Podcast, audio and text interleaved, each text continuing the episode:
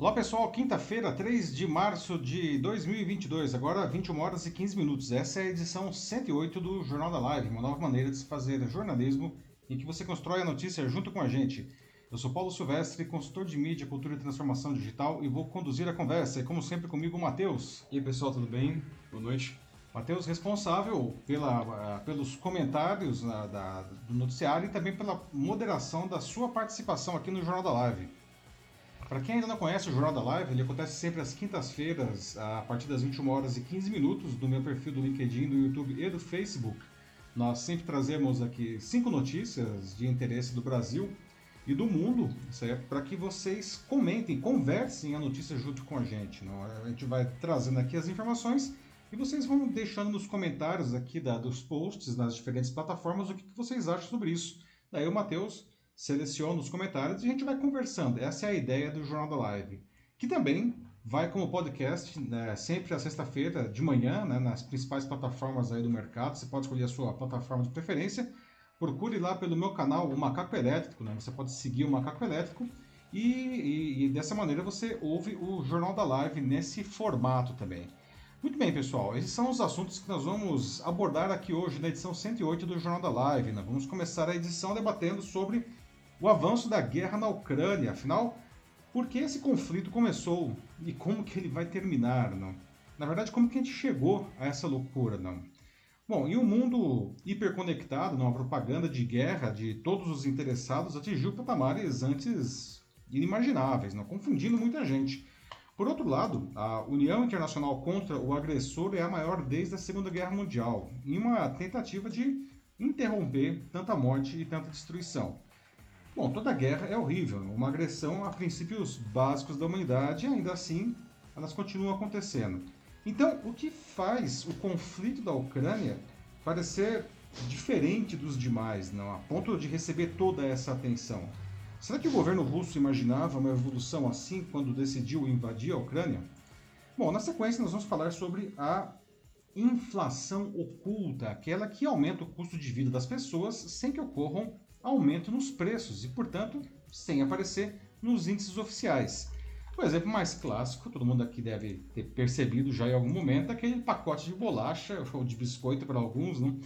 que continua custando a mesma coisa, parece ser igual ao que sempre que a gente comprou, mas na verdade passou a trazer 20% a menos do produto, mais ou menos. Né? E por mais que a diferença seja informada lá, uma letrinha pequena, não, passa a impressão de que essa marca está querendo de alguma maneira enganar o cliente. Não? Bom, isso não chega a ser uma novidade no Brasil, mas a prática vem aumentando, especialmente ah, agora que a inflação oficial está muito alta e as pessoas ficam menos tolerantes a aumentos nos preços. O que a gente pode fazer para nos protegermos da inflação oculta? No nosso terceiro tema, vamos abordar um movimento interessante de universidades e de empresas que estão incentivando que seus alunos e funcionários façam networking digital. Né?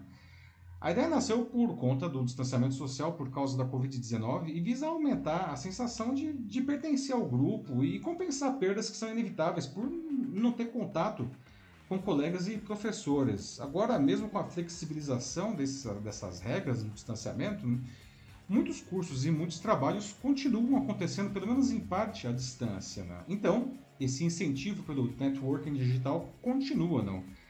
Mas será que networking digital funciona, pessoal? Não? No que devemos prestar atenção para tirar proveito disso, mesmo para quem já está aí no presencial.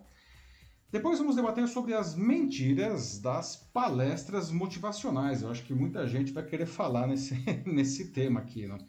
Quem nunca assistiu uma dessas palestras e saiu cheio de energia, cheio de ideias, não? mas quando resolveu colocá-las em prática, a coisa não era bem daquele jeito. Não? Aliás, a revista Forbes né, listou é, aquilo que ela chamou de as sete maiores mentiras das palestras motivacionais, explicando porque nem sempre a gente pode acreditar, enfim, em tudo que esses gurus dizem para nós, não? Porque algumas desses, ensinamentos podem até provocar alguns problemas na nossa vida pessoal e profissional, não? Você concorda com isso, não? Você acha que esses incentivos são legais ou eles realmente podem ser um barco furado às vezes? E como sempre, encerrando a edição, a nossa notícia bizarra de hoje. Olha que esta aqui é um tanto bizarra mesmo, né? Bom, todo mundo aqui já ouviu falar da expressão gêmeos idênticos, não? Que, são, que indicam aqueles irmãos né, de uma mesma gestação e que têm exatamente o mesmo material é, genético. Não? Mas alguém aqui já ouviu falar de primos idênticos? Não? Pois foi exatamente o que aconteceu nos Estados Unidos com os recém-nascidos de dois casais que são formados por duas irmãs gêmeas idênticas que se casaram com dois irmãos gêmeos idênticos. Não? Gente, qual é a chance disso gerar algum tipo de confusão, não? Bom, mas enfim, agora sim, começando aqui a, o nosso debate da edição 108 do nosso Jornal da Live, não? e como já foi adiantado, hoje vamos começar a edição debatendo sobre a escalada da guerra na Ucrânia. Não? Bom, sobre diversos aspectos, esse conflito é diferente de todos os demais que já aconteceram até hoje, não? principalmente porque é a primeira vez que uma guerra é transmitida online pelos cidadãos na zona de conflito não? e até pelos soldados. Né? Tem soldados transmitindo os conflitos pelo TikTok, gente. Isso abre espaço para um mar de narrativas conflitantes, não? É, que está deixando muita gente confusa sobre como, enfim, se chegou aquilo, não? Mas principalmente está criando uma exposição que praticamente obriga nações, empresas e até a população a tomar um partido não? e até a realizar ações concretas dentro das suas possibilidades. Não? Por isso, muitos analistas afirmam que qualquer que seja o desfecho militar na Ucrânia, a Rússia já teria perdido essa guerra. Porque, por mais que ela se sobreponha militarmente, o que deve acontecer, né, mais cedo ou mais tarde, ela não vai conseguir atingir a maioria de seus objetivos. Não. Além disso, as sanções internacionais que já lhe foram impostas e continuam aparecendo novas, não pode causar um gigantesco prejuízo ao país e à sua população em diversas áreas por muitos anos, não? Perguntas que eu já deixo aqui antes de trazer mais informações aqui para a gente entender de uma maneira bastante equilibrada isso daí, não? Será que o presidente russo Vladimir Putin voltaria atrás agora se ele pudesse, não? Eu digo se pudesse porque a essa altura não tem mais como ele voltar atrás, ele vai ter que ir até o fim disso daí, não? Vocês acham que ele errou nos seus cálculos geopolíticos, não? E mesmo que ele coloque um governo fantoche em Kiev, não, a capital lá da Ucrânia, não, após a guerra, até onde irão as sanções internacionais contra a Rússia? Não? A propósito, outra pergunta que eu acho que é bem legítima, vocês acham que essas sanções aí todas são exageradas, não? ou enfim, são tão em boa medida, ou sei lá, tão insuficientes para encerrar o conflito, não? E outra pergunta que muita gente vem fazendo, não? Por que, que toda essa movimentação internacional contra o agressor, é, é, que é, a gente está vendo agora, nunca foi visto antes em nenhum outro conflito, não? Ah, até mesmo em conflitos que são mais sanguinários e mais longos que o da Ucrânia, não? Alguns conflitos, inclusive, envolvendo a própria Rússia. Por que, que isso nunca aconteceu e está acontecendo agora, pessoal? Não? Então, trazendo aqui mais algumas informações, não? Uma coisa é certa, não? Os presidentes Vladimir Putin e Volodymyr Zelensky construíram a maior união global contra um agressor desde a Segunda Guerra Mundial, não. O russo, graças a uma inacreditável inabilidade não, de criar justificativas críveis para essa sua brutal invasão, e o ucraniano com um emocionante discurso de resistência. Mas há muito mais gente envolvida na construção dessa propaganda de guerra sem precedente dos dois lados. Não. Todos têm seus interesses nisso e não há santos nesse cenário, pessoal. Mas claramente há um agressor, né? pelo simples fato que, enfim, invadiu um país vizinho que não é beligerante, não, com quem, aliás, tem laços históricos de amizade e até a mesma raiz genética de seus povos. Não. A geopolítica envolvida nesse conflito é, é, complexa e a população do mundo não compreende completamente o que está acontecendo na Ucrânia. Não. Por isso a Rússia ela vai ficar marcada por um bom tempo como uma vilã internacional não? e a sua população, que não tem nada a ver com isso, não? infelizmente vai sofrer consequências dessa decisão desastrosa do seu governo. Né? Daí vem as perguntas inevitáveis. Será mesmo que a guerra era necessária? Né? Por que, que o Putin tomou essa ação, que foi, aliás, planejada por anos? Né? Não é uma coisa que foi intempestiva. Essa invasão é o ápice da escalada de tensões que começou em meados de novembro de 2021 entre os dois países. Né? Eles estão se estranhando, aliás, desde o fim da União Soviética, né? quando a Ucrânia, que fazia parte do bloco, não começou a flertar às vezes mais, às vezes menos com a Europa Ocidental. Né? Portanto, antes de mais nada, essa guerra é uma batalha por países que querem ampliar a sua esfera de influência global. Não tenha dúvida. Não. A Ucrânia é um país grande, né? É, que faz fronteira com a União Soviética, que literalmente nasceu dentro da União Soviética. Ela foi desmembrada da própria Rússia em 1917 pelo Lenin. Né? Portanto, o que a gente está assistindo hoje, seja pela invasão russa, seja pelas sanções ocidentais, é uma reorganização geopolítica que deve vigorar depois do conflito. E, de certa forma, isso pode representar um surgimento de uma nova Guerra Fria, tendo os Estados Unidos e a Europa de um lado e a Rússia e a China do outro, não. E o resto do mundo, como aconteceu da outra Guerra Fria, não, vai acabar se organizando em um dos dois lados e por ele vai ser influenciado. Por isso, Muita gente diz que a culpa disso tudo é da OTAN, né, a Aliança Militar Ocidental, que estaria cutucando a Rússia usando a Ucrânia como graveto. Mas isso é parcialmente verdade só. Porque, veja, a população ucraniana deseja há vários anos ser mais europeia que russa. Não? A OTAN nem é assim tão importante para eles. Não? Eles querem ser europeus. É por isso que o ex-presidente ucraniano Viktor Yanukovych, né, que era favorável à Rússia, foi deposto em 2014 depois de 93 dias de protestos pelo país. Né? O cara ele era, ele era aliado do Putin, mas a população ficou 93 dias protestando e ele acabou caindo. Né? De lá para cá, os governos ucranianos são favoráveis à Europa, né? são pró-Europa. Isso sempre foi um espinho na garganta do Putin, que já vinha pegando pedaços, aliás, do território ucraniano, né? como a anexação da Crimeia no mesmo ano de 2014, né? quando caiu o, o, o, o Yanukovych. Né? Bom, por outro lado, a OTAN, é, lógico, né, vem ampliando seu quadro de países membros, menos por interesses militares e mais justamente por essa criação dessa nova ordem mundial que eu acabei de, de explicar aí. Não? A guerra também é, portanto, um exercício russo de demonstrar força, inclusive lembrando a todo mundo né, que é dona do maior arsenal nuclear do mundo, coisa que o Putin já fez questão de usar como ameaça nesses dias. Né? Mas, contrariando o temor de algumas pessoas, é pouquíssimo, pouquíssimo provável que aconteça um conflito nuclear, porque isso poderia fazer a violência explodir dos dois lados a um ponto de aniquilação mútua, não? E, ninguém, nem o Putin, ninguém é louco para isso. Né? Por isso aquela história do, do Putin de que estaria anexando a Ucrânia porque ela é parte da Rússia e seu povo deseja isso, deseja ser russo, é, é, isso é mentira, né? Além disso, o presidente russo ele vem experimentando muitos problemas internos, não, principalmente na economia. Não? E a Rússia foi pesadamente atingida também pela Covid-19, que piorou algo que já vinha muito ruim. Então, a aprovação do Putin né, na, entre o povo russo já era a mais baixa desde 2012, antes de tudo isso. Não? Então, algo precisava ser feito para tentar reverter esse quadro. Não? E na cabeça de autocratas e de militares em decadência, uma guerra sempre cai bem nessa hora. Não?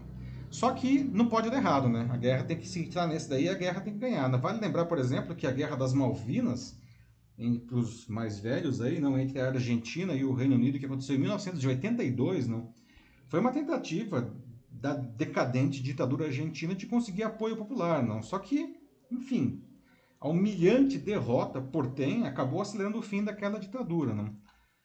Mas apesar dos problemas, o Putin ele não é decadente. Tem que começar por aí, não. E muito menos ele é burro, não. O cara, ele sabe muito bem as coisas que ele faz. O que torna esse conflito ainda mais imprevisível, não. Os especialistas dizem que o Putin pode estar usando o espectro do conflito nuclear para quebrar o crescente apoio à defesa da Ucrânia e forçar concessões. Por outro lado, os últimos comentários dele também estão sugerindo que essas sanções internacionais, não, em uma semana só, estão surtindo efeito. Né? Tem ainda um outro fator totalmente imponderável nessa história, que é o presidente ucraniano, o Volodymyr Zelensky, né? que venceu as últimas eleições e está liderando seu povo e inspirando a comunidade internacional de uma maneira completamente inesperada. Né? Por ser um ex-comediante, o Putin e outros líderes internacionais desprezavam o Zelensky. Né? Jamais tiveram como uma liderança viável, muito menos em, em um eventual tempo de guerra. Mas veja só, não, o Zelensky está se tornando aí o fiel da balança nessa história. Mas uma coisa que nós também precisamos entender, gente, apesar das suas aparentes boas intenções e até a sua bravura, né, as ações do Zelensky demonstram uma perigosa inexperiência, a começar por armar cidadãos comuns e conclamar que eles resistam ao invasor, e isso está acontecendo. Né. Muita gente está, inclusive, indo para a Ucrânia, tem brasileiros querendo ir para a guerra, defender a Ucrânia. Né. Em uma guerra, o pior soldado, o pior soldado, aquele mais mal treinado, ele tem vantagem sobre o mais inspirado civil. Ele é soldado. Né? E essa atitude não, de armar os civis pode levar a uma matança gigantesca, né? porque um civil carregando um coquetel molotov, ele passa a ser um alvo legítimo para um tanque. Não. Portanto, a gente tem que tomar muito cuidado para não ficar também romantizando a guerra. Guerra não é romântica, guerra é ruim, uma guerra todo mundo perde, não. Mesmo o, digamos, vencedor, que é aquele cara que atingiu a maioria dos seus objetivos e teve mais ganhos que perdas, arca com pesados prejuízos, não. E a guerra na Ucrânia mobiliza o mundo de uma maneira, como disse antes, não, nunca antes vista, não. Ah, ah, não porque ela é mais importante que, que, por exemplo, o conflito na Síria. Não? conflito na Síria que, que existe desde 2011, gente, já matou mais de 500 mil pessoas, né? O conflito da Ucrânia não é mais importante que o conflito da Síria, mas parece que ninguém dá muita bola, assim, né? Quem é que vai estar tá disposto a lutar pela Síria? Alguém? Vocês sabem? Alguém que está querendo fazer isso, não? Mas meio milhão de pessoas, pelo menos, já morreu na Síria, não? E vale lembrar que o, o ditador sírio, o Bashar al-Assad, está lá, né? Até hoje, ele tem apoio militar e político, adivinha só de quem, né? Do Putin. E não acontece isso, não. Então eu refaço as perguntas que eu fiz no começo da conversa, eu já falei demais aqui, que eu queria trazer realmente bastante informação aqui né, para tentar esclarecer um pouco essa situação. Né?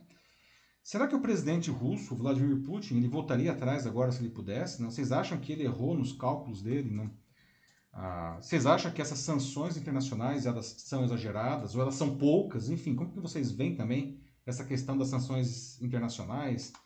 É, tem alguém bonzinho nessa história, não? E por que, que toda essa movimentação internacional contra esse agressor? Acho que está claro quem é o agressor aí, acho que disso não tem nenhuma dúvida, não? Por que, que a gente não vê isso não, em nenhum outro conflito no mundo, não? Bom, falei muito, Matheus. O que, que o pessoal está dizendo aí? Vamos lá, né? Então, a gente começa hoje com é, um comentário do Evandro Oliveira, que ele passa aqui uma série de é, artigos, algumas recomendações para leitura, é, para justificar aqui o ponto dele, no qual ele discorda é, da, da chamada uhum. que a gente tem aqui para o jornal, né? Sobre a... É, quando você fala principalmente na, na parte da Rússia já ter perdido esta guerra. Uhum. É, basicamente, do início ao fim, ele diz que discorda. É, ele inclusive indica um artigo próprio feito por, por ele mesmo, no qual ele propõe uma solução. Mas, Evandro, se possível, assim, acho que é muito legal esse seu artigo você compartilhar, mas você poderia trocar uma ideia aqui com a gente, algo talvez resumido, assim, não precisa ser o texto inteiro, uhum. mas só pra gente fazer uma troca de ideia aqui, porque a gente simplesmente não consegue ler o seu texto agora. Sim, não, é, o Evandro deixou esse comentário não, é, antes, não? É, inclusive eu já tive uma troca aí de, de comentários aí, é, é, com ele, não? O Evandro tem pontos de vista bastante interessantes e ele traz esse ponto de que a Rússia não perdeu, não? É, e o que eu quero dizer, na verdade, não, como eu falei, a guerra não tem vencedor nem perdedor, na verdade, não. Mas ninguém entra numa guerra, principalmente se ninguém provoca uma guerra sem ter objetivos claros que quer atingir, não. E o que os especialistas apontam aí é que a Rússia ela não deve atingir a maioria dos objetivos dela. Não? Além disso, não essas sanções é que talvez eu acho que é, é, o Putin não, não, não esperava o fator Zelensky não é, que fizesse essa motivação tão grande internacional e tantas é, ações, é, tantas sanções, melhor dizendo, contra a Rússia, não. Talvez, não sei, talvez ele achasse que seria alguma coisa como quando ele invadiu a Crimeia em 2014, que é da própria a Ucrânia, pegou lá um pedaço e, e, o Ocidente fez lá umas sanções que, na verdade, não fizeram nem cócegas lá no urso, no urso russo, não. Não sei se ele achava que ia acontecer a mesma coisa, não. Então, é, é, quando eu digo ela já perdeu, não é por uma questão militar, porque inclusive acho que ela deve ganhar militarmente, ela vai sobre, sobrepujar a Ucrânia militarmente, acho que não tem nenhuma dúvida disso, não. Ah, mas ela não deve atingir a maioria de seus objetivos e, e as sanções elas vão provocar perdas muito grandes, infelizmente, para a população russa, que no final das contas não tem nada a ver com essa história aí, não, e vai pagar o pato dessa decisão aí do, do governo. Não. Depois eu li um comentário do Francisco de Assis, que ele fala sobre como em qualquer guerra todos perdem, que nós sentimos muito pela, pela Ucrânia e até mesmo pela não menos importante nação russa, como ele coloca, pois todos esses dependeram diretamente de seus governantes e essas nações não votaram ou sequer tiveram uma chance para um plebiscito para essa decisão. Hoje uh, a gente se depara com essa catástrofe humana, como, como ele coloca aqui. E realmente, assim, é perceptível, né? Vocês veem, né? Tipo, tem protestos não só no mundo inteiro, principalmente na Europa, mas até mesmo é, dentro da própria Rússia. A gente teve protestos já é, em Moscou, em São Petersburgo, que são as duas principais cidades do país, Moscou sendo inclusive a capital, onde está o Kremlin. E no momento a gente já teve aproximadamente 7 mil pessoas que já foram presas com justificativa de se manifestarem é, em atos anti-guerra. É, pois é, não, o, o, pois é, um ótimo comentário do Francisco aí, não? Evidentemente ninguém na Ucrânia ia querer essa guerra se fosse votada, não. Eles estavam lá na deles e, de certa forma, é, eles querem ir para a Europa, sim, a OTAN, como eu falei, ok, se vier a OTAN, o que eles realmente querem é ser europeus, não? Ah, isso está muito claro, não? O que, aliás, é, desmonta um dos argumentos do Putin, não? De que eles querem ser russos, não? Mas é interessante observar, não, como que a máquina de propaganda é, do Kremlin, não, é, tenta impedir que o cidadão russo entenda o que, que, está acontecendo. Eles proíbem, por exemplo, veículos de comunicação de chamar isso de guerra, de invasão, de agressão. Eles, eles determinaram... É uma operação. É, é uma operação especial uhum. dedicada a manter a paz em Donbass, que é aquela pontinha lá, não, separatista. Que, bom, é, é essa, essa, essa definição é errada do começo ao final, né? Eles não, não, não autorizam, por exemplo, também mencionar que, que, que a Rússia está bombardeando as cidades ucranianas, que existem mortes de civis. Não? Quer dizer, é, eles querem tapar o sol com a peneira, mas em um mundo hiperconectado isso é impossível. Não? não por acaso, eles também estão tentando criar uma nova lei aí que eles querem submeter as empresas de tecnologia para censurar o que não é interessante para eles. Mas a população russa não, é, tá, tá entendendo que alguma coisa pelo menos está acontecendo, ainda que talvez uma parte da população não tenha uma visão completa daquilo, não, é, existe ali, não, é gente que sabe o que está acontecendo e está protestando na rua, não. Se fosse feito um plebiscito para dizer vamos invadir a Ucrânia, não sei dizer qual seria o resultado, mas o não provavelmente poderia ganhar, inclusive porque ah, ah, são duas nações irmãs. Existem muitos russos efetivamente na, é, na Ucrânia. Não. É, é, por isso que tem essa guerra de narrativas fortíssima dos dois lados. Não? É, não, só para completar o comentário dele, que foi um comentário bem grande do Francisco, mas é, a segunda parte ele fala sobre como os Estados Unidos também já executaram várias incursões semelhantes a essa que a Rússia está fazendo agora na Ucrânia, e que até hoje eles não sofreram nenhuma punição perto pois das recebidas é, pela Rússia. Excelente ponto. Né? Notado. Né? Que é né, um grande ponto. Né? Você pode falar, bom, só para pegar nas questões nas, é, nos últimos 30 anos, não, ah, os Estados Unidos aí invadiu diretamente, não, a, a, duas vezes o Iraque, não, invadiu o Afeganistão, ah, enfim, deu pitacos militares aí na própria Síria, que a gente está falando aqui, não, ele não ele não está envolvido diretamente com a Síria, mas ele arma os insurgentes contra o Bashar al-Assad, que é apoiado ah, pela Rússia do Putin, né? Ah, mas nunca aconteceu nada com os Estados Unidos. Nunca teve uma sanção né, contra os Estados Unidos e isso faz muita gente questionar, não? Porque afinal de contas os Estados Unidos podem invadir um país e, e, e, a Rússia não pode. É claro que a gente não pode relativizar isso daí, que pode causar um, um falso paralelismo, não? Não são situações semelhantes, não. É, ah, os Estados Unidos ainda tinham um argumento de que, enfim, sempre tinha uma desculpa, não? Ah, Primeira Guerra do Iraque, porque o Iraque invadiu o Kuwait. Você pode dizer, mas invadiu o Kuwait, o que, que os Estados Unidos está lá defendendo o Kuwait? Não tem procuração, o Kuwait não faz parte da OTAN, mas tinha a questão do petróleo, não. A Segunda Guerra do Iraque também era uma questão de petróleo, e a desculpa era que, na verdade, o, Saddam Hussein né, estava protegendo terroristas que tinham atacado os Estados Unidos e que o Saddam Hussein teria armas nucleares, o que todo mundo sabia que era mentira e que depois ficou comprovado que não tinha. Né? E aí tiraram só o Saddam Hussein lá que acabou, aliás, sendo executado. Não. Ah, agora tem outra coisa que eu acho que é importante a gente apontar aí, não. Ah, uma coisa é atacar um país né, no Oriente Médio, né, cuja única, digamos, preocupação do mundo é o petróleo, né, que realmente é uma bate na preocupação, mas que não consegue fazer absolutamente nenhuma frente militar aos Estados Unidos. Né? É muito diferente de bater na Rússia, que, como eu falei, né, tem o maior arsenal nuclear do mundo. Né? É por outro lado, né, como eu falei, a gente não pode relativizar demais isso daí, não. A Ucrânia era um país que estava lá, não, enfim, não estava mexendo com ninguém, tem laços com a Rússia histórico, mas está querendo ficar europeu, né?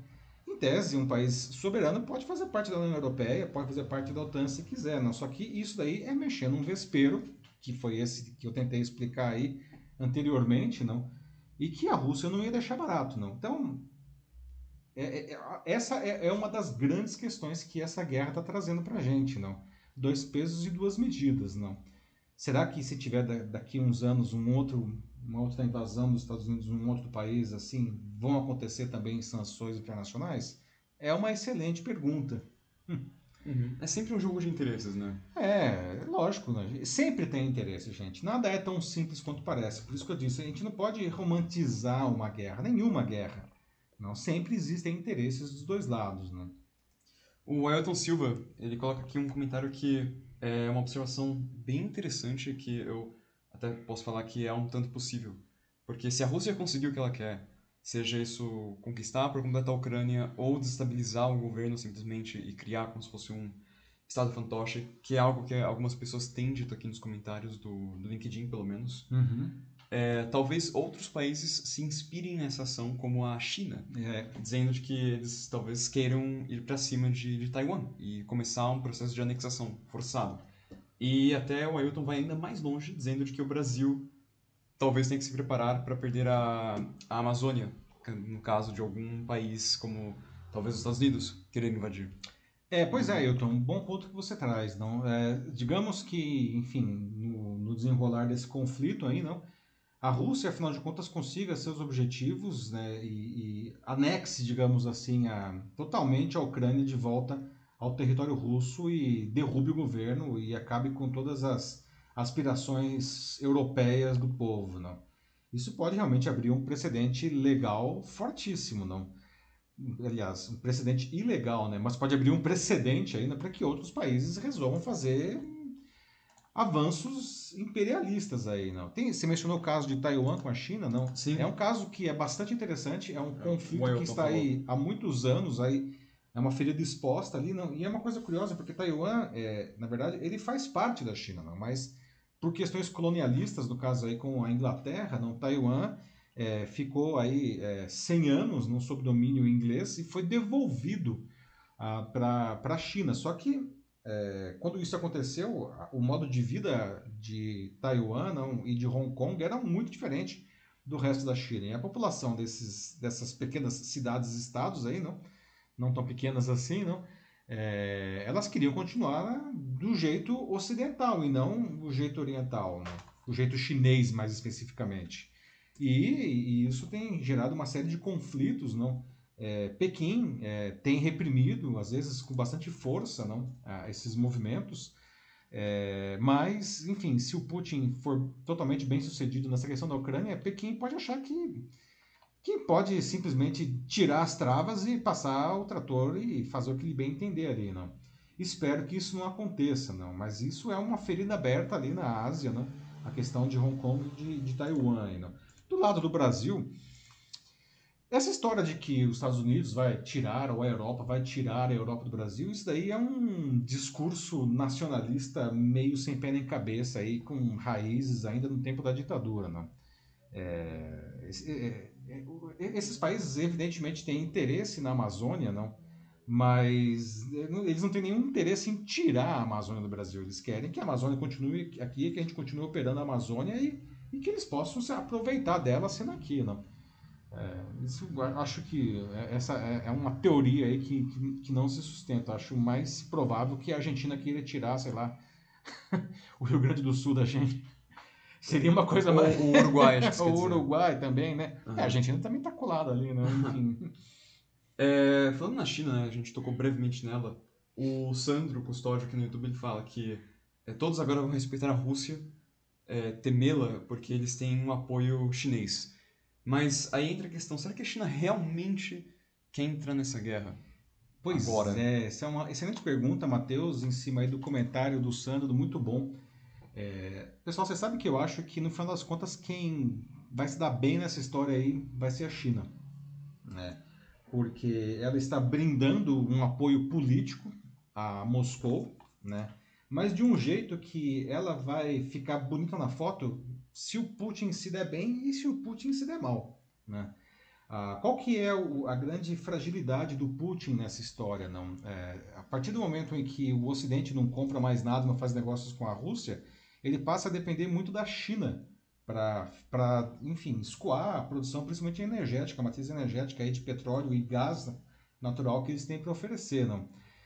Para a China, isso aí é um excelente negócio, porque é, a Rússia pode virar um fornecedor de matéria-prima barata para a China. Aliás, não só a parte energética, mas metais. A Rússia tem, tem uma, uma enfim, jazidas aí imensas de um monte de coisas. Não?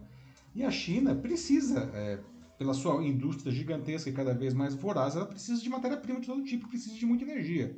Então, dê certo ou dê errado, a, a, a, ideia do Putin aí com a Ucrânia, a China vai estar bem. Ela pode realmente transformar aí a, a Rússia. Não vou dizer que a Rússia vai ser um estado satélite da China, que não é o caso, mas como o negócio da China hoje é fazer negócio, não? é o país socialista mais capitalista que existe. É, se ela conseguir um fornecedor de matéria-prima barata, para ela vai ser a melhor coisa que tem. E as coisas caminham para isso daí. Isso mesmo. É, quem mais aqui?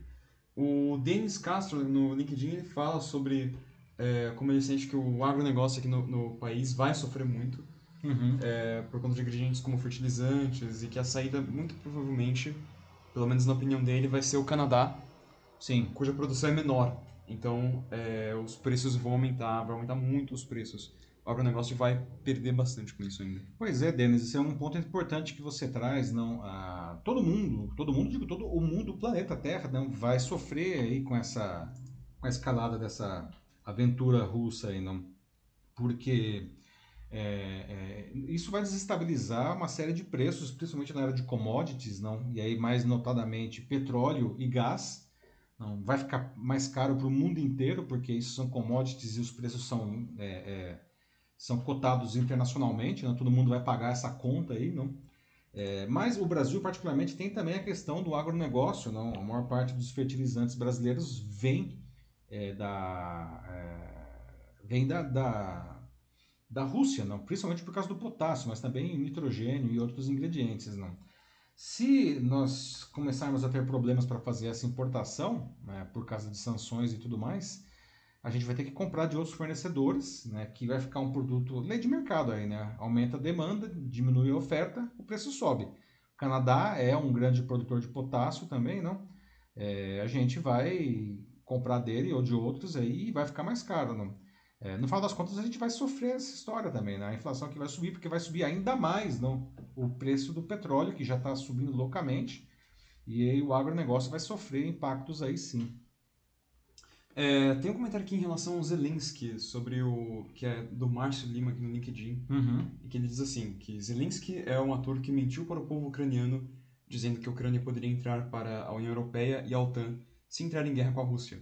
Quando acabar a lua de mel com Zelensky, o mundo pode já estar debaixo de cinza. Pois é, o. Desculpa, quem que falou mesmo? Foi o. Esse foi o Márcio Lima. Oi, Márcio, obrigado. Uhum. É, pois é, não. É, o Zelensky, não, ele, é, ele, como eu falei, ele é um cara que está se transformando aí no, no, grande líder aí da, da Ucrânia, até mesmo por essa, esse fator de inspiração dele, foi uma grande surpresa. Ele deve é, virar o herói aí da, da, da Ucrânia depois disso, não. Mas a, a ele, ele tem, é, enfim, algumas ah, deficiências, não. Eu não posso dizer que ele mentiu deliberadamente para o povo ucraniano, não.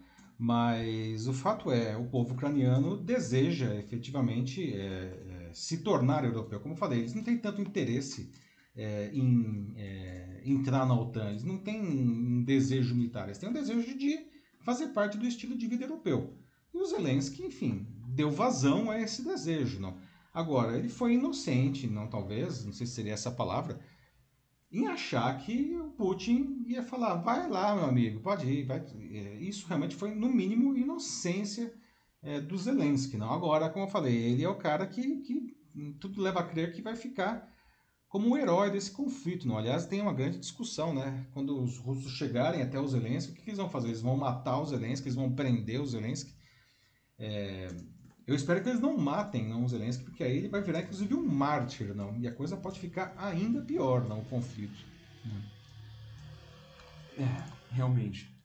E, enfim, o Zelensky de fato tecnicamente ele tem todo o direito assim de querer entrar na, na União Europeia É um e país na OTAN, independente, mas independente. E Só que próprios... não é tão simples assim, não é né? tão A geopolítica claro. não funciona desse jeito, né? É, não, sei, o que eu tô querendo dizer é que assim, eu só discordo quando o Márcio disse que ele enganou os ucranianos. Porque É. vários ucranianos já no passado demonstraram isso em atos, assim, na rua, é, que eles queriam, no mínimo, também se unir à, à União Europeia, porque eles É. fazem parte de... Sim, assim, ele, ele não incentivou o Aham. povo a isso, mas ele talvez tenha como falar, não sei se ele mentiu ou se ele foi inocente em achar que isso ia sair barato, não. É, um pouco de inocência, sim. É. Isso, de fato, eu acredito que teve. Mas, é bom, é, acho que é isso que dá a ficar vizinho da Rússia. É, mais do que vizinho, né? Praticamente Adão e Eva aí, não? A, a Ucrânia saiu da costela da Rússia aí, não? Como eu falei, em 1917 ela, ela, ela era mesmo parte do território russo, ela foi desmembrada, não? Ah, durante a Revolução Russa, não? Lá em 1917 e virou um país à parte, não? O Putin, né, disse que, que não reconhece a Ucrânia como país, não? E aliás, mesmo Putin disse que o e já disse antes, isso não foi agora, que o fim da União Soviética tinha sido a maior catástrofe geopolítica do século XX. Né? Pois é. Bom, acho que agora a gente ter que seguir em frente. Ainda tem que seguir- vários, vários muitos comentários. comentários, né? Mas, pessoal, é isso aí. Continue comentando. A gente vai dar o nosso melhor pra depois a gente Sim. ler e responder cada um de vocês. Continue falando entre vocês, assim, façam parte do negócio. Isso. E a gente vai dar o nosso melhor aí. E, É. é. Infelizmente, Uhum. principalmente quando o assunto pega fogo como esse, não, a gente adora quando isso acontece, porque justamente a gente não quer só dar a notícia, a gente quer conversar com vocês, não.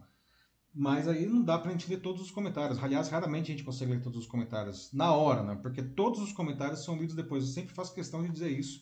Né? Depois que termina o jornal, eu leio todos os comentários, não? Então, é, por favor, continuem aí o debate, tá? Mesmo se você estiver vendo essa edição gravada, pode fazer seus comentários que eles serão lidos, tá? Mas, infelizmente, o tempo anda, né? A gente tem que seguir para o próximo assunto, 9h52 agora aqui, ao vivo no Jornal da Live. Vamos para o nosso segundo assunto então, Matheus? Vamos lá. Muito bom, pessoal. Na sequência, a gente vai falar sobre, agora falando aqui de Brasil, né? Um tema mais doméstico, não? A gente vai falar da inflação oculta, não? Aquela que aumenta o custo de vida das pessoas sem que ocorram aumento nos preços, não? E, portanto, isso não aparece nos índices oficiais de inflação do governo, não? O exemplo mais clássico disso, né, que todo mundo aqui já deve ter percebido em algum momento, não? Aquele famoso pacote de bolacha que continua custando a mesma coisa, ou seja, não aumentou o preço da bolacha. Só que ele tem menos, né, menos bolacha no pacote, às vezes, sei lá, 20% a menos. né? Parece igual, a embalagem é igual, o comprimento é igual, mas ele é mais fininho? Então, então na verdade, você está pagando mais por cada grama de bolacha, né? Apesar que o pacote continua custando a mesma coisa, né? Por mais que essa diferença seja informada lá no pacote, não, isso é feito sem nenhum destaque, não, o que passa a impressão às vezes, né, de que a marca está enganando o cliente, não.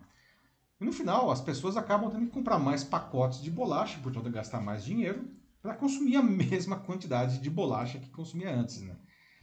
Bom, isso não chega a ser exatamente uma novidade no Brasil, né, mas essa prática ela vem aumentando, especialmente agora que a inflação oficial está muito alta, né? E as pessoas ficam menos tolerantes ao aumento de preços, né? Então, já deixo umas perguntas aqui antes de eu trazer mais informações. Vocês sentem isso no seu cotidiano, pessoal, quando vocês vão no supermercado, mas não só isso? Né? Vocês sentem a inflação oculta na sua vida, né? O que vocês acham dessa prática? Não? Vocês acham que isso aí estão te enganando realmente? Né? E como que a gente consegue? Dá para a gente se proteger da, da inflação oculta? O que, que vocês fariam pra, nesse sentido? Não? Bom, ah, naturalmente, a inflação oculta vai muito além do pacote de bolacha do exemplo. Não? Aliás, muito além até de alimentos, muito além de produtos. Não atinge, por exemplo, também serviços. Por exemplo, a internet, você tem um plano de internet, está o mesmo preço, não tem reajuste, mas toda vez agora, no horário de pico, a internet cai. Por quê? Porque a rede da operadora ficou saturada de clientes. Eles não fizeram investimentos para aguentar esses, esses clientes a mais que estão colocando por dentro do, da, da rede. Não.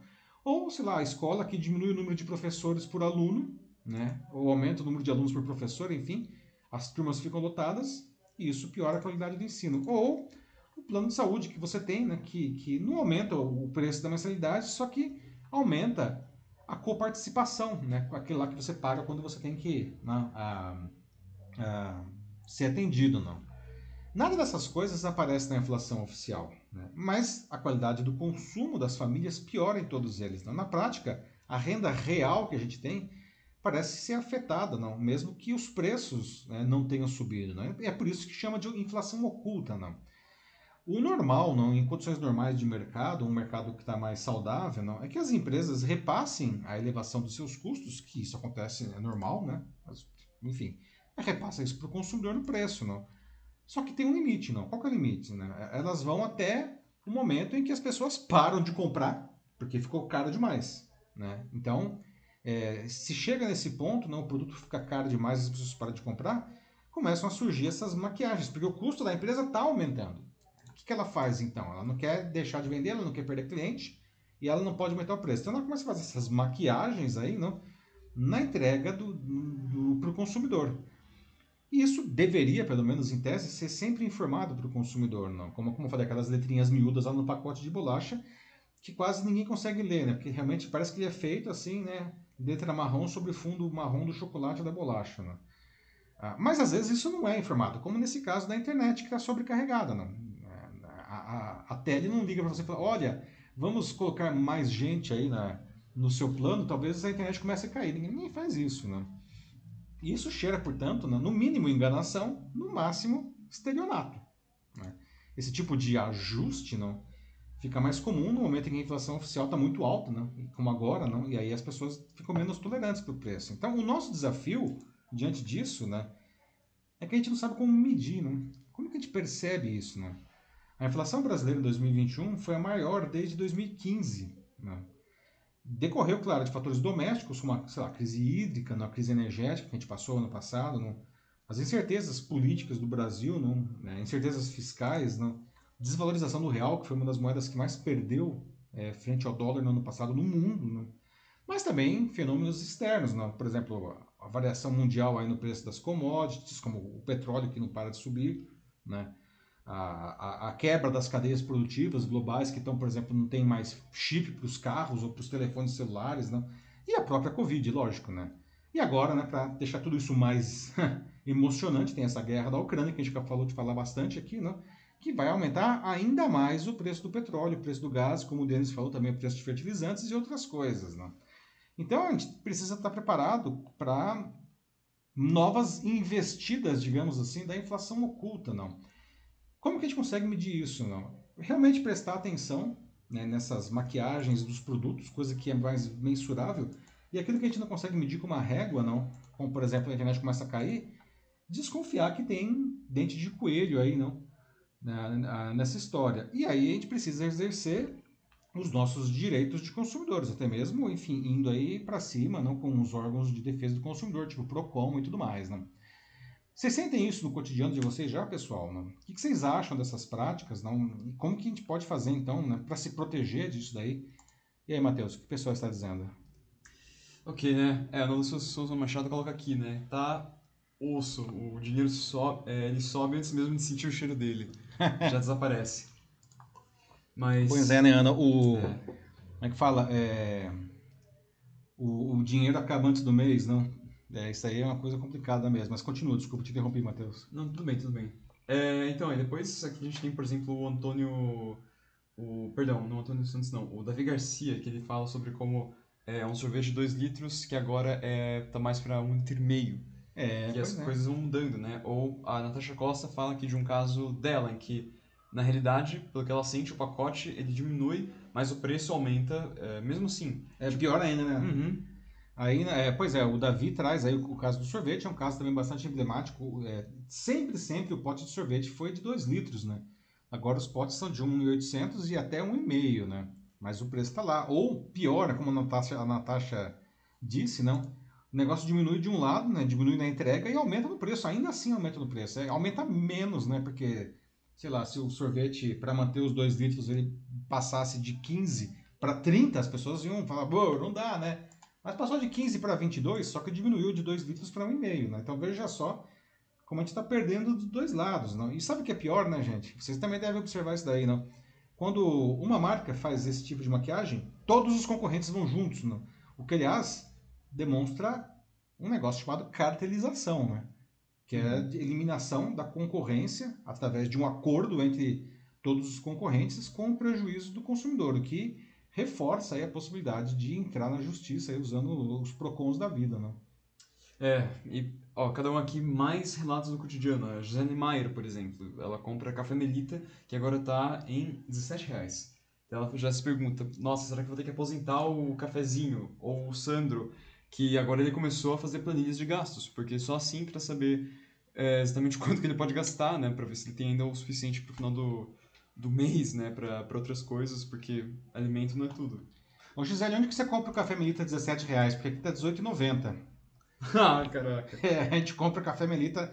Alô, Melita, propaganda. Não, não é propaganda, não, mas enfim, já que você deu esse exemplo aí, a gente compra mesmo, né? E tá 18,98. Eu comprei aqui. Lembrando que ano passado tava 9. Então temos aí um aumento de 100%, não? Sim. Em um período aí de mais ou menos 12 meses, não? Mas pelo menos a embalagem do café, até onde eu sei, ela continua de 1 kg ou de 500, não? Mas é um, é um aumento brutal de preços, né? A inflação aí foi de 10, 11%, e você está falando de um aumento de um produto de 100%, não? Tem que fazer planilha mesmo, como o Sandro falou, não? Porque, e como a Ana falou, não, o dinheiro tá... Ele não dá... Quando ele dá o ar da graça, né? Ele não, não serve nem para rezar uma missa, não? Porque tá, tá, ele vai embora muito rápido. Muito rápido mesmo, não?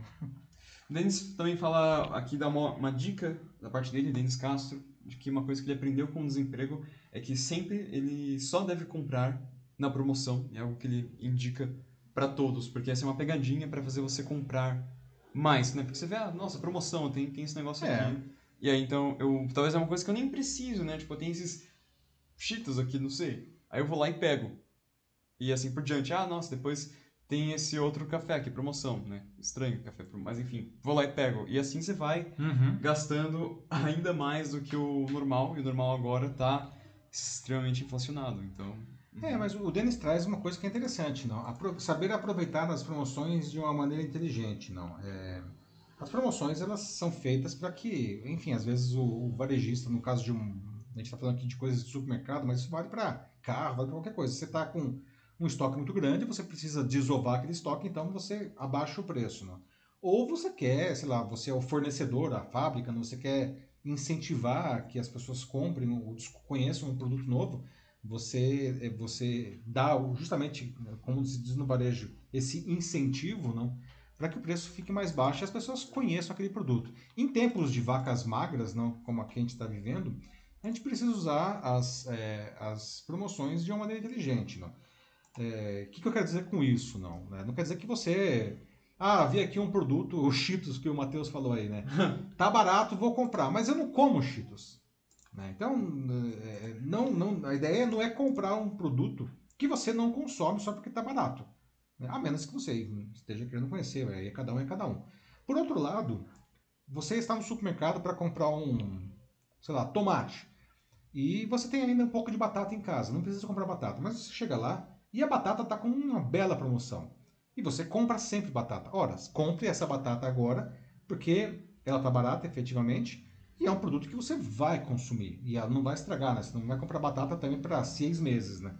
Porque ela vai estragar, não. Então, é- é- existem maneiras e maneiras de a gente aproveitar a- a- as promoções. Aí o Denis traz um- uma, uma dica interessante, realmente. Né?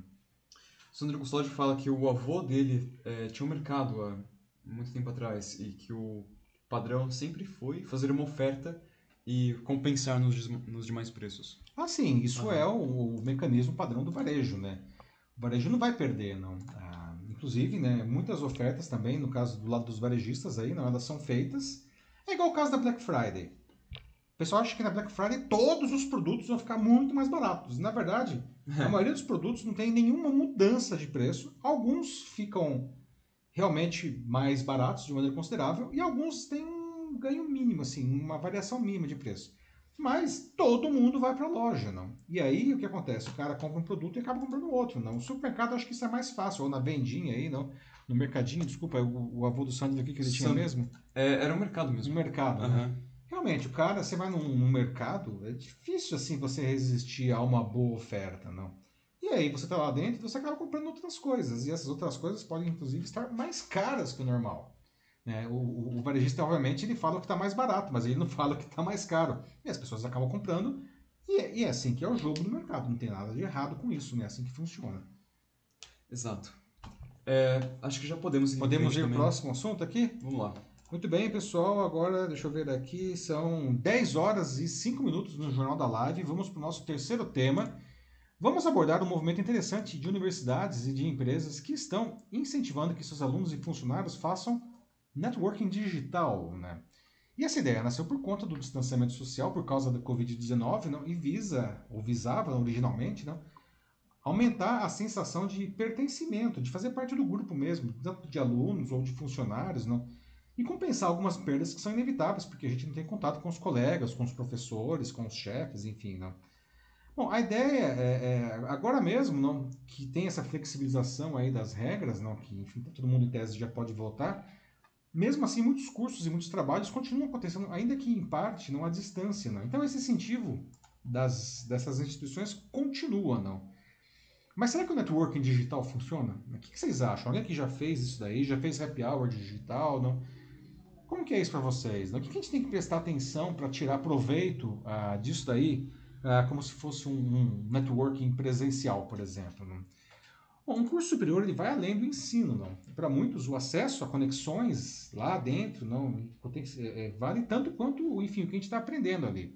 Aquelas conversas antes da aula começar ou depois do término da aula, ou enfim, ir atrás do professor fazendo perguntas. Isso pode oferecer, além de grandes insights para a gente, não pode criar algumas conexões que podem durar para a vida inteira não? e abrir portas no futuro, não? sem falar da convivência nos corredores e, obviamente, no bar. Né?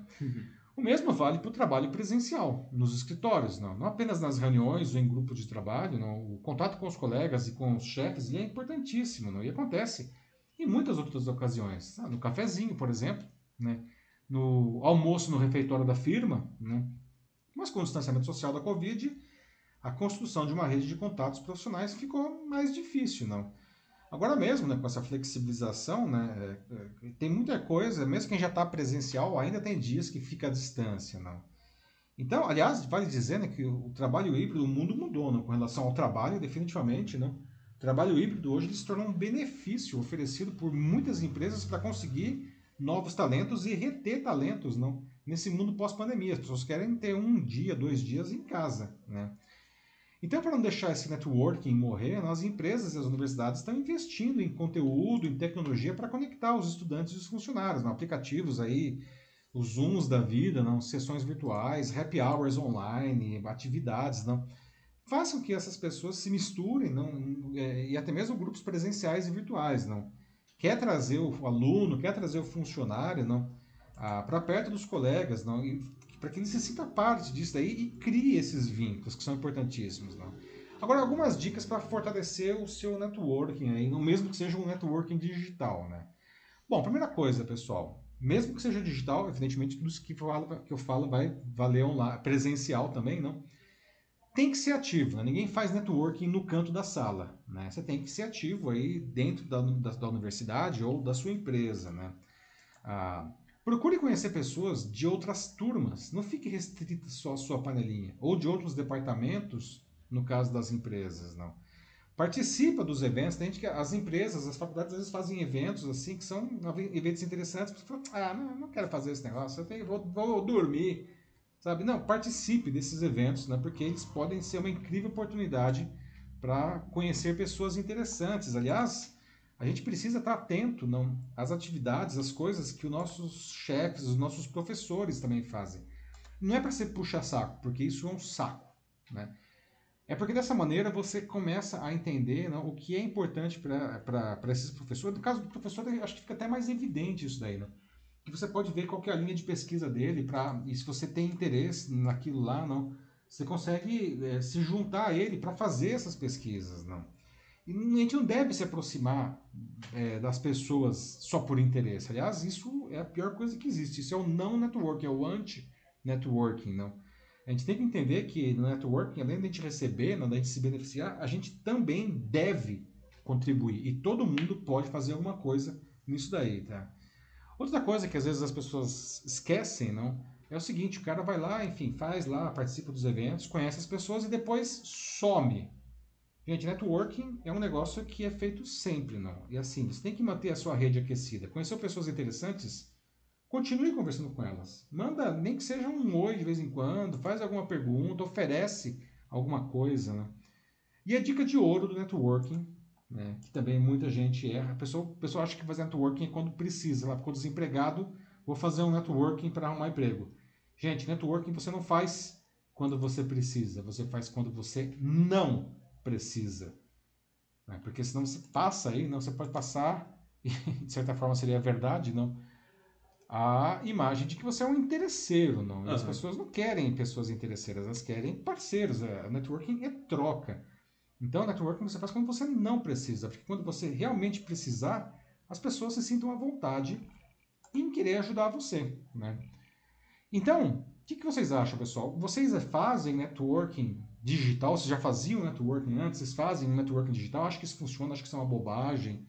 Enfim, isso vale para quem está na faculdade ainda, com os colegas, com os professores. Isso vale para quem está no trabalho. Como que é o networking digital para vocês? E aí, Matheus, pessoal falando alguma coisa aí? É, ah, meu, é isso aí, pessoal. Vão fazer amigos, saiam aí de casa. tem vão... que falar, gente, tem que falar. É, é isso aí. Não tem muito segredo. Ó, é, então, a Gisele Maier, ela dá um exemplo bem bacana, assim, que acontece com ela, de que, ó, vários dos insights dela é, para textos saem de cafés virtuais, com pessoas, assim, tipo, de diversas formações. Tá vendo, ó, a Gisele fez amigos, e daí vem ideias pro trabalho. Então, tipo, tá, tá tudo conectado, assim. Tá é verdade. Junto. É verdade, e a Gisele, né, que eu conheci, né, virtualmente também, né, nós, a Gisele mora no Rio Grande do Sul, né, a gente está aqui em São Paulo, não tivemos oportunidade de nos conhecer presencialmente, mas nós nos conhecemos aqui no LinkedIn, né? Ah, fizemos networking aí, não? Acho que é, e essas trocas acontecem, não? É um, é um bom exemplo aí, não?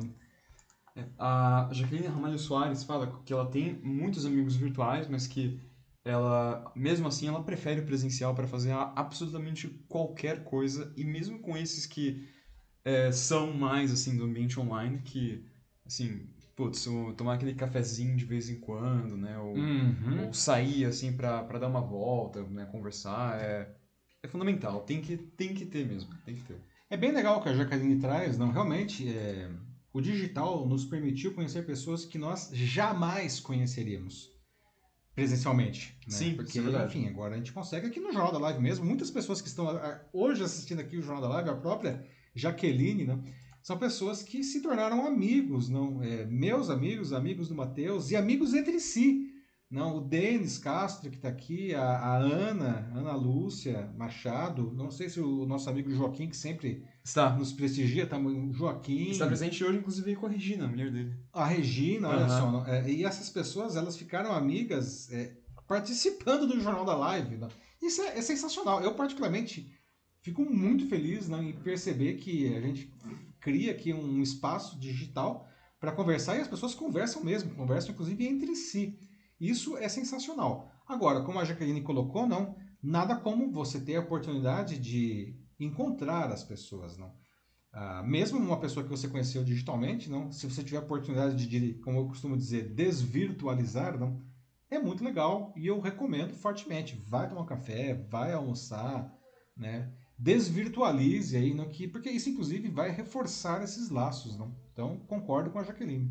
A Nana Souza Machado diz que na pós dela eles criaram vários grupos para várias matérias para as disciplinas que tem, mas que eles acabaram não avançando muito. E, putz, nossa, assim, eu, eu detesto esses grupos, detesto esses grupos de WhatsApp, né? Cada matéria vai lá e cria, tipo, um grupão imenso, assim, com todo mundo lá e enfim, mas é uma coisa que eu digo que é meio que uma pseudo-interação, porque no final esses grupos eles acabam sendo muito mais vezes como um grande mural de recados, né? E as pessoas... Um mural de reclamações, né? Ou um mural de reclamações, né? As pessoas acabam não, não, se conhecendo muito ali, né? Só vão lá, né? Tipo, ah, putz, tem tarefa X para fazer, ou trabalho aqui, ou uma chamada aí que o professor tá fazendo para para conversar um por um, sabe? Então, não tem muito uma troca. O negócio é você, se você está nesses grupos, você tentar chamar essas pessoas para fora para fazer qualquer coisa, né? E mesmo Exatamente. mesmo e se não der, né, por algum motivo como como sair com essas pessoas, pelo menos acho que chamar tipo de vez em quando um por um assim numa conversa privada claro, para fazer amizade mesmo, é, né, É, uma troca é, de verdade, né? Não é. só, ah, beleza, você tem grupo? Não, vamos, vamos. É, é, pois é, né? Ana e Matheus, excelente exemplo. Esses grupos de WhatsApp, eu brinco que eles não são coisa de Deus. Né? Esse negócio aí é, é horrível. Mas então, não é porque a ferramenta ela é necessariamente ruim, é porque ela está sendo mal usada. Né? Eu acho que aí, no caso, ao, ao, moderador, por exemplo, um professor, ele deveria fazer um uso melhor dessa ferramenta. Porque qualquer ferramenta, eu costumo dar sempre o exemplo do martelo. Né? Martelo é uma ferramenta sensacional que todo mundo conhece e sabe como que usa. Se você fizer bem o bom uso do martelo, você bate o prego. Se você fizer um mau uso do martelo, você bate o dedo. Certo? Então é a mesma coisa, não? tem que fazer bom uso dessas ferramentas, que senão elas viram um tormento na vida e não ajudam nada. Não? O Denis Castro ele fala aqui de como o networking virtual ele precisa ser uma mão de via dupla, né? Que um dia você vai Exatamente. ouvir o outro é, sobre seja o que ele tem para falar e depois, fazendo isso, você também vai poder falar com o outro, assim. É sempre, sempre essa troca. Isso aqui é, é o networking em sua, em sua essência, né? importante ele coloca ser colaborativo e assim o desenvolvimento humano agradece por esta é, por estar disposto a ajudar e, e aprender assim. Sempre sempre você tem que estar buscando por isso. Exatamente. O Denis uhum. também é um, outro amigo que eu conheci no LinkedIn já há muitos anos né Denis a gente já se relaciona há muitos anos não fizemos muitas coisas juntos já não não tivemos a oportunidade o Denis mora em Juiz de Fora não eu moro aqui em São Paulo veja essa coisa incrível né? Gisele está lá em Porto Alegre, a Ana está em Caxambu, o Denis está em Juiz de Fora, o Joaquim, que agora está em São Paulo, mas estava em Portugal quando a gente se conheceu, uhum. e tantas outras pessoas aqui, né, que a gente conversa do mundo inteiro, não. Ainda não deu para a gente desvirtualizar, né, Denis? Mas está na, tá na lista aí, a gente vai fazer isso aí, não.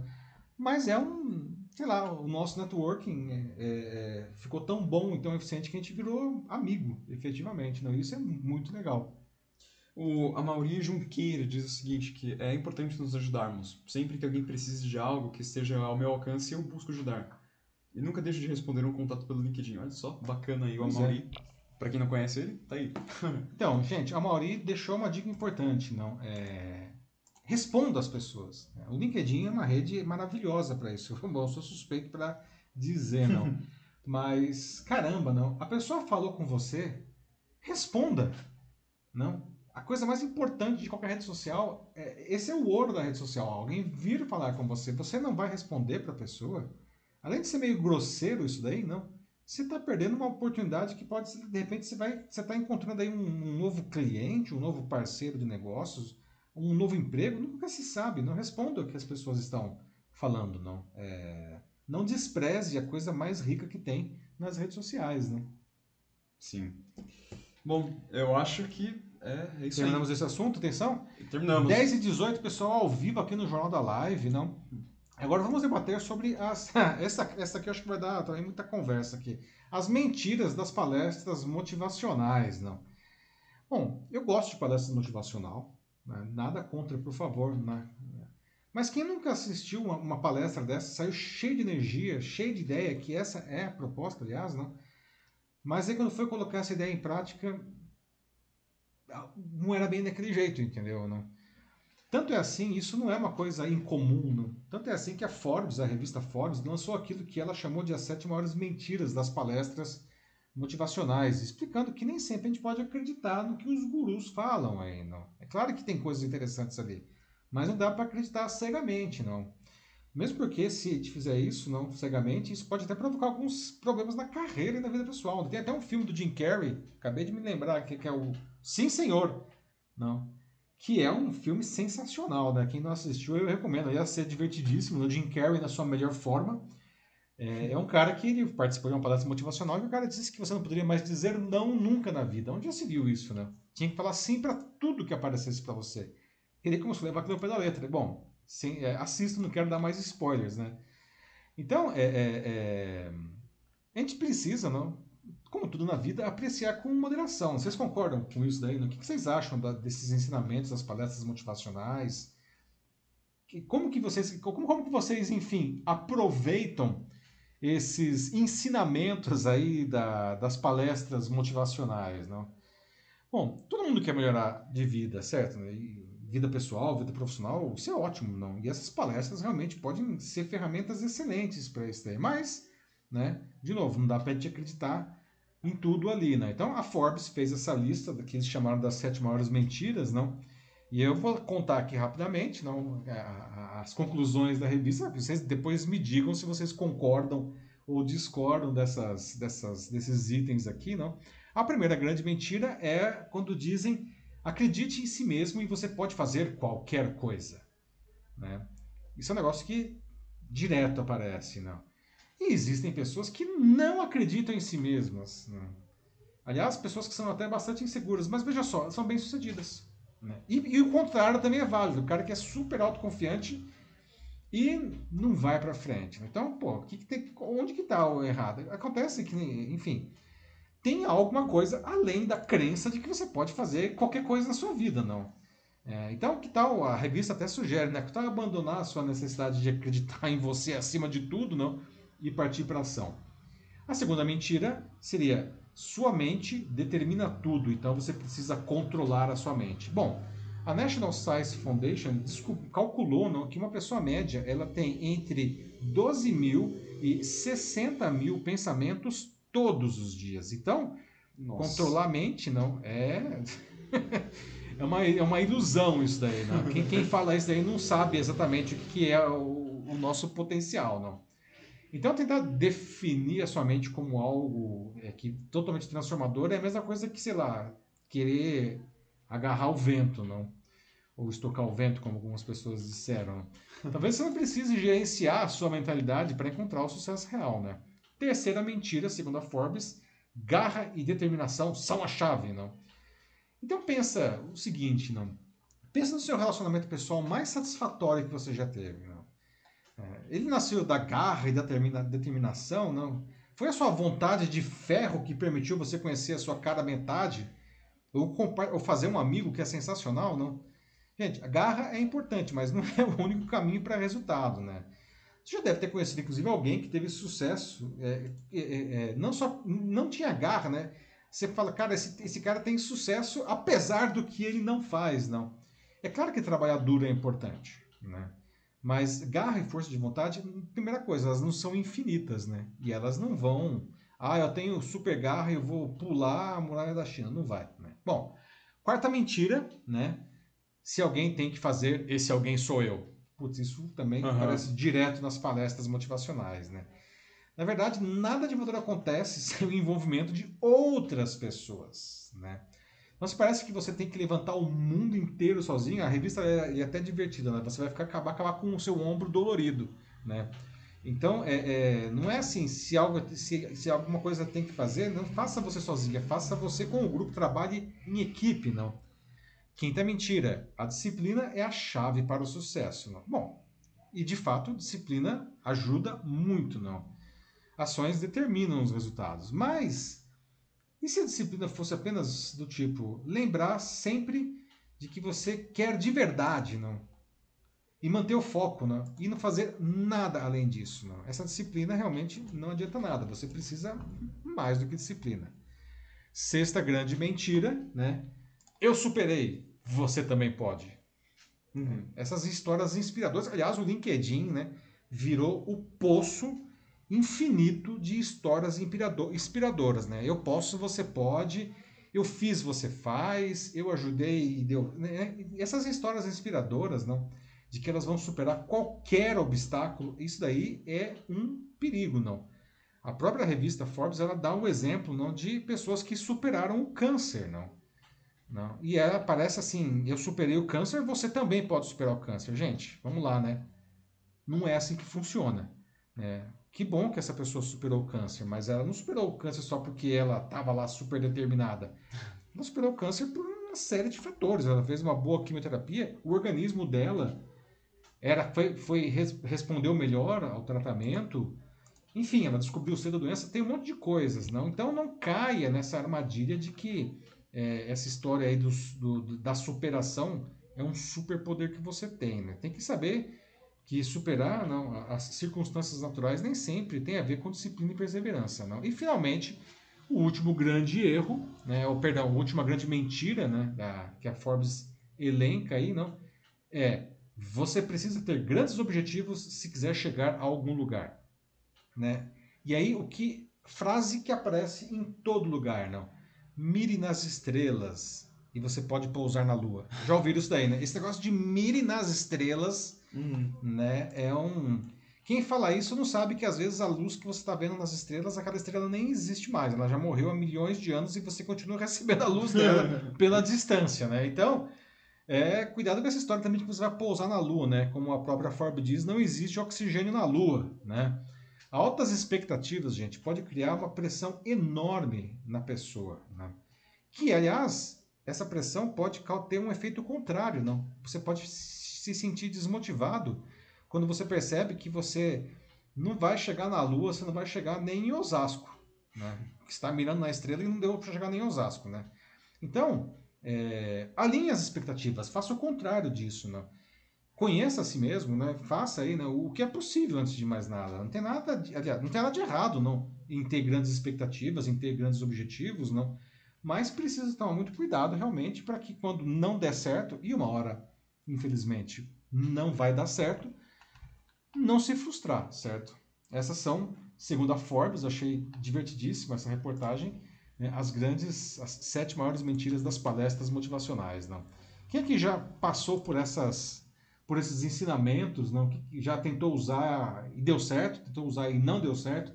Enfim, como que é a sua relação com, com as palestras motivacionais, não? E aí, Matheus, o que, que o pessoal está dizendo aí? Nossa, é, aqui o, a gente tem no YouTube principalmente o Sandro Custódio que tá caindo matando de um dia, assim, demais. Por exemplo, ah, nossa, sua mente determina tudo. Só que não. O que você precisa, né? Acredite em si mesmo. E tenha um padrinho. Garra e determinação. E o padrinho também. e segue, segue, segue. Tipo, pelo menos a disciplina é chave ele falou, tá, esse sim, acho que esse é legal, esse Um pouco. É verdade, a disciplina a gente precisa ter. Nesse negócio de a sua mente determina o sucesso, né? O Sandro, eu, eu, eu jogo na Mega Sena de vez em quando e eu mentalizo ali os números assim, forte, mentalizo. Não ganhei até agora. Que estranho. Já né? joguei um monte de vezes. Sim, acho que você não mentalizou forte o bastante. A minha mente é fraca, acho que é, é isso. É, só, só pode ser isso. Ó, é, depois a gente tem o Antônio Santos, que diz que é, com essas palestras motivacionais, né, parece que o, os coaches, ou até que ele chama de atores, né, e que eles estão ficando cada dia melhores, até mesmo parecem mágicos. Então fica uma coisa muito muito difícil, né, para o público que vai realmente, tipo, de olhar para aquilo e, e, encarar criticamente, né? Pensar, putz, não, assim, não, não, pode ser. Porque eles são bons mesmo. Tipo, são bons. Bons, é, bons. Eu acho que é uma coisa que é importante dizer. Eu já fui em muitas palestras motivacionais, de todos os tipos, todo tipo de palestrante, diversas situações. Uh, e, de novo, não estou desmerecendo palestras motivacionais. Muito pelo contrário, eu acho que elas são importantes, elas desempenham um papel importante a gente só não pode, enfim, achar que aquilo lá é o, é o mapa para o Eldorado, né? Mas porque o Eldorado não existe, né? Muitos espanhóis morreram. É, na verdade é um shopping aqui na capital paulista. É, bom, tem o Eldorado. Esse, esse aí você coloca no Google Maps e ele chega lá. Mas o Eldorado tá aquela né, a cidade de ouro lá que os espanhóis procuravam, né? É, as palestras motivacionais, elas têm seu valor, é claro, não? Mas é, o pessoal às vezes pira no cabeção, né? Como eu falei, esse filme do Jim Carrey. Imagina o cara fala, você não pode dizer não para nada da vida. Como assim? Né? Eu já fui em palestras que eram incríveis, eu já fui em palestras que eu falei, meu Deus do céu, que estelionato esse cara, não? Que medo. E as pessoas acreditam, porque como o Matheus colocou aqui, não, eles são muito convincentes. Não. Então, é, aprecie com moderação, como tudo na vida, não? O Sandro ele cita aqui a palestra do Joseph Klimber, para quem conhece. Ah, sensacional! Uhum. Joseph, é, é, é, coloque e procure aí, não? É o, os melhores do mundo, né? Aquela trupe de teatro. No, no Jô Soares, eles apresentaram lá o Joseph Klisman, eu acho que era. Joseph Klisman, né? o homem que era capaz de tudo. É uma sketch divertidíssima, palestra motivacional, sensacional. Procure depois no YouTube que vai render ótimas risadas Coloque aí, os melhores do mundo, Jô Soares. Jô Soares. Vai chegar lá. é, o Amaurinho Junqueira fala que tem, ele acha que tem que dosar e aproveitar é, o melhor que tem em você. Né? Exatamente, Amaurinho. Já presenciou assim palestras dentro de, de empresas que o tema de motivação ia contra os próprios valores da empresa. Putz, que, olha só, que, quem contratou é. também não fez lição de casa, hein, Amaury? O pessoal, é, o resultado, o pessoal o RH aí, não... Saiu motivado a pedir demissão. Boa, exatamente. né? É, mas tem que ser isso, né? Tipo, você tem Mas você sabe, É, Matheus, que eu já vi isso daí, você falou isso brincando, mas eu já vi O quê? pessoas que assistiram palestras motivacionais pagas pela empresa e elas se demitiram por causa da palestra motivacional. Sério. Sério, porque eles descobriram que a empresa era uma arapuca. É, acontece. Às vezes quando abre o coração, você enxerga outras coisas. É, ne- nessa hora não, a palestra motivacional não surtiu exatamente o efeito que a empresa esperava, mas de repente foi uma boa pro funcionário. De repente o cara estava mesmo aí em uma empresa ruim ou tinha um chefe tóxico e aquela palestra fez o cara perceber que ele tinha que se mexer. Nesse caso, kudos aí, parabéns, né, pro palestrante motivacional que ele fez um serviço. A empresa não achou tão divertido, evidentemente. Claro. Ai, ai. Mas ó, a Ana disse que ela sempre dorme sonhando que ela vai acordar rica, mas também nu- nunca consegue. Falta mente, Ana. Precisa mentalizar mais. Sua mente, Ana, é, faz aí, ó, Pô. ó, limpe a sua mente antes da, sei lá, duas horas antes de dormir, depois você, na- nos 30 minutos finais antes de dormir, mentalize que você vai ficar rica. Uhum. Quem sabe você acorda rica, né? Acho que você É. não tá fazendo direito aí. É só limpar os 60 mil pensamentos que estão aí. Exatamente. É só isso. Bom, e é só isso mesmo. Acho que dá pra. Tá- tá bom.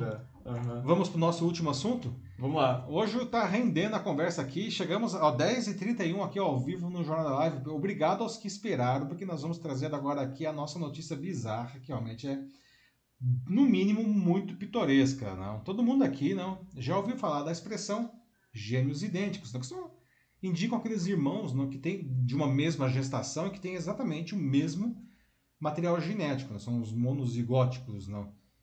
Mas quem aqui já ouviu falar de primos idênticos? Pois é. Isso daí foi exatamente É. o que aconteceu nos Estados Unidos agora recentemente com dois recém-nascidos de dois casais diferentes, só que esses casais eles tinham uma peculiaridade, não. Eles eram formados por duas irmãs gêmeas idênticas, monozigóticas, casadas com dois irmãos gêmeos idênticos, não. E aí nasceram duas crianças que, enfim, são, como vocês podem ver, idênticas, não. Até mesmo a roupa eles deixam igual, eles sabem que É, pois é, né? Eu fico pensando qual é a chance de dar confusão nisso. Olha só que belezinha essas duas famílias, né? Gente, isso não é truque de Photoshop, não, tá? Vocês estão vendo nessa foto seis pessoas diferentes, né? Apesar que parece que são três pessoas dobradas, não? As duas irmãs gêmeas idênticas americanas têm feito sucesso nas redes sociais, não? Ao mostrarem as suas vidas ao lado dos maridos, que também são gêmeos idênticos, não? E agora também dos seus dois filhinhos recém-nascidos, que nasceram só com um mês de diferença, né? Será que a gente poderia chamar então esses, esses meninos aí de primos idênticos, não? Bom, a Brittany e a Brianna, né, se cas- que são as mulheres, aí as irmãs, se casaram com o Josh e o Jeremy Slayers, né, respectivamente. Né? Brittany, é bom dizer porque é meio confuso, né? Brittany se casou com Josh, Brianna se casou com Jeremy, né? Eles se conheceram, curiosamente, em um festival para gêmeos em 2017, né? E as duas foram pedidas em casamento pelos dois irmãos, né? Seis meses depois, nam- eles namoraram juntos por esses seis meses, né? E foram pedidas em casamento. Se casaram juntas em agosto de 2018. E o que talvez torne essa situação ainda mais complexa, ela- eles moram na mesma casa. Né? Os dois casais moram na mesma casa no estado da Virgínia, lá nos Estados Unidos. E eu fico pensando, gente, será que nunca teve nenhuma Um acidente. confusão, assim, se é que vocês me entendem, não? É, enfim, né? Ou já falaram aqui né, na Lúcia, imagina se troca as crianças, é super possível isso acontecer também. É, troca as Aham. crianças, né, Ana? Troca outras coisas também, né? Não sei, tem que andar com um sino, uma- um guiso diferente, uma Fita. fita. de cor diferente, não sei, não. Etiqueta de nome. Bom, numa dessas publicações das redes sociais, não, de maior sucesso das irmãs, não, é, é, elas no Instagram elas, elas disseram que os filhos que se chamam Jet e Jax não, são primos e irmãos e, é, genéticos e gêmeos quaterná- quaternários, não. E, essa explica, e elas continuam na explicação, né? Abre aspas. Suas mães e pais são gêmeos idênticos. Ambos os casais tiveram filhos e o mesmo DNA exato criou ambos. Gêmeos idênticos compartilham o mesmo DNA e ambos os casais são idênticos, fecha aspas. Mas, bom, vamos lá, vai. Não é bem assim também, são muito parecidinhos, mas não dá pra chamar, evidentemente, de gêmeo, porque, enfim, os meninos. Não... por mais que sejam super parecidas as mães, foram duas gestações diferentes. Eles estavam em barrigas diferentes. Aliás, nasceram até com um mês de diferença. Não? As crianças são dois bebês independentes, não? Mas do ponto de vista genético, é como se fossem filhos do mesmo casal, isso sim. Já que os seus pais são idênticos geneticamente. Não? Ah, ah, o, o, o, termo quaternário, inclusive, vem do fato das crianças terem sido geradas por dois casais gêmeos monozigóticos, não? ou seja, aquilo lá que enfim, foi apenas um, um lembrando agora do colégio, hein? Apenas um, um espermatozoide e um óvulo fecundado, e esse óvulo se dividiu em dois e surgiram duas crianças. Por isso que eles têm exatamente a mesma carga genética, não? os irmãos e as irmãs. Né? Ah, e aí, enfim, é, é, é, mas esse termo se refere aos casais e não aos bebês, portanto. Né? Além disso, em cada uma das gestações, por mais que a base genética fosse a mesma, né? Os, os, as mães e os pais tinham exatamente a mesma carga genética, Existem combinações diferentes. o Matheus já tá rindo com os comentários. aqui. Né, nem o ratinho resolve esse. É, pois é. assim, é, eram duas fecundações diferentes, não? E por mais que as bases genéticas fossem exatamente as mesmas, existem combinações diferentes ali para gerar essas crianças. Né? Mas, olha só, é, é, é, elas não estão satisfeitas. Elas já disseram que elas têm planos de engravidar de novo ao mesmo tempo, mais uma vez, esse ao mesmo tempo ah, eu fico não. meio preocupado quando elas dizem ao mesmo tempo, né? Como exatamente essa história de ao mesmo tempo, né? Mas enfim, né? Segundo elas, né, de novo aqui entre aspas, não, vivemos a maioria dos marcos de nossas vidas juntos, né? É, é, aniversários, tirar a carteira de motorista, formatura, nosso casamento duplo, não, esse casamento duplo também me preocupa. Enfim, seria o próximo grande evento e adoraríamos experimentá-los juntos e assim o faremos. Pessoal, o que, que vocês acham dessa história aí, não? Assim, até, eu sei que é uma coisa meio bizarra, mas até fazer uma pergunta séria aqui, se vocês me permitem, não? Talvez, enfim, para os maridos e para as mulheres aí, não, não seja exatamente um, um problema, seja até divertido, ganhar uma baita de uma exposição. Mas como será para essas crianças quando elas crescerem? Uhum. É uma uhum. coisa para se perguntar também, né? Mas enfim, pergunta séria no meio, depois de tudo isso daí, e eu realmente me preocupo como são as coisas dessa casa aí. É, ainda mais se o pessoal fica se vestindo tudo igual, assim, meu Deus do céu, né? Que é Tem que ter alguma diferença aí, gente. Né? Que é claramente a intenção na foto. É... é Eles sabem exatamente Todas as fotos, se vocês olharem no Instagram, todas as fotos é desse jeito. Negócio meio freak. e aí, Matheus, é. o que o pessoal tá falando aí? É, não, então, tipo, aqui já todos os problemas, né, o pessoal é, comentando. A Gisele Maier fala, nossa, o grande problema é inverter os maridos. Aí a Jaqueline Ramalho chega e fala, nossa, mas aí dá até dá pra levar o filho errado, né? Mas que os maridos levam o filho errado pra casa. Mas aí, o, Jaqueline, não tem importância porque eles moram eles juntos. Moram juntos. Eles moram juntos, verdade. É só que problema resolvido. É, se tiverem por algum motivo, né, uma consulta médica, digamos assim, separada e eles levam errado. Putz, aí é um problema. Aí né? sim é um problema. É, a menos que as crianças fiquem doentes juntas também, mas aí já seria demais, não? É. a Gisele falou de pegar o marido errado, não sei, né? Será que na hora do rally rola eles também são gêmeos idênticos, não? é, sei lá, né? A gente fica perguntando, né? As circunstâncias aí, não, não sei. A gente tem que perguntar. Exato.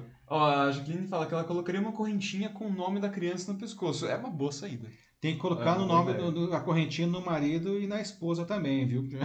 Pra evitar qualquer coisa, sim. É, ou então é. colocar uma fitinha diferente, aí sei lá, né? Tem que ter um marcador aí, né? É, talvez haja alguma particularidade que os diferencie de Gisele Maier. É, alguma coisa, né? Não sei, talvez um tique nervoso que outro não tenha. Ou uma pinta, né? Uma tem a pinta no braço direito e outra no braço esquerdo. Mas já pensou toda vez tem que ficar verificando aqui? Deixa eu ver. Ah, ah sim!